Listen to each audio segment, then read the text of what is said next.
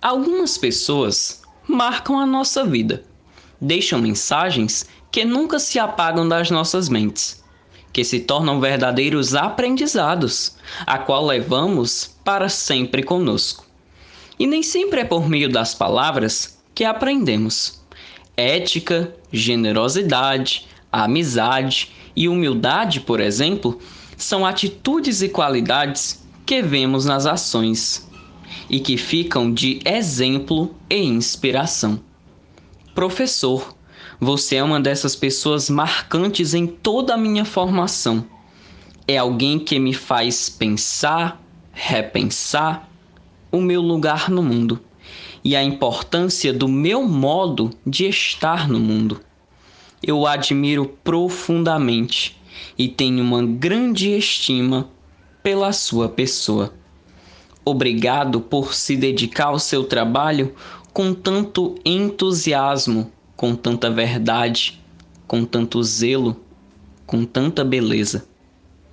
Você faz os seus alunos se sentirem pessoas especiais e seres humanos capazes de alcançarem os sonhos, capazes de alcançarem seus objetivos.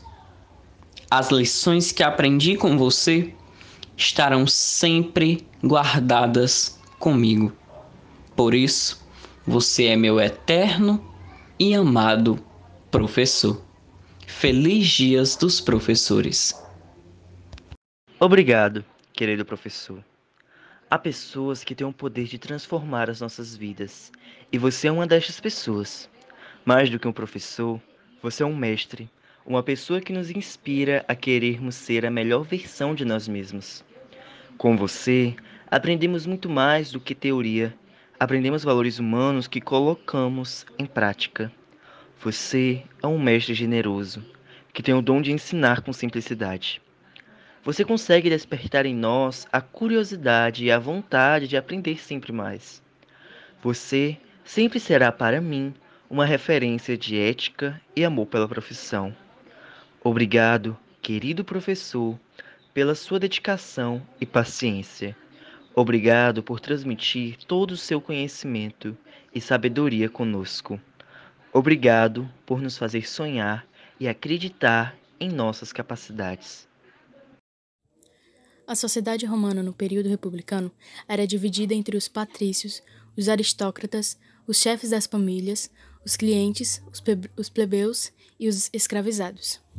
No início da República, os patrícios governavam apenas para seu bem comum, deixando as demais classes que não tinham direitos políticos de fora do processo. Somente depois de muitas revoltas populares que os plebeus conquistaram alguma participação na política da República Romana. Desta forma, os plebeus passaram a conhecer de fato os seus direitos, pois agora podiam consultar as leis e dessa forma poderiam entrar no jogo político romano. Esse fato fez que uma pequena parcela da população plebeia conseguisse ter prosperidade em seus negócios. Durante a República, ocorreu a expansão territorial por meio de conflitos armados. Assim, os romanos dominaram boa parte dos povos vizinhos nos primeiros quatro séculos desse período. As expansões do território só ocorreram graças a uma grande instituição importante aos romanos desde a monarquia, o exército.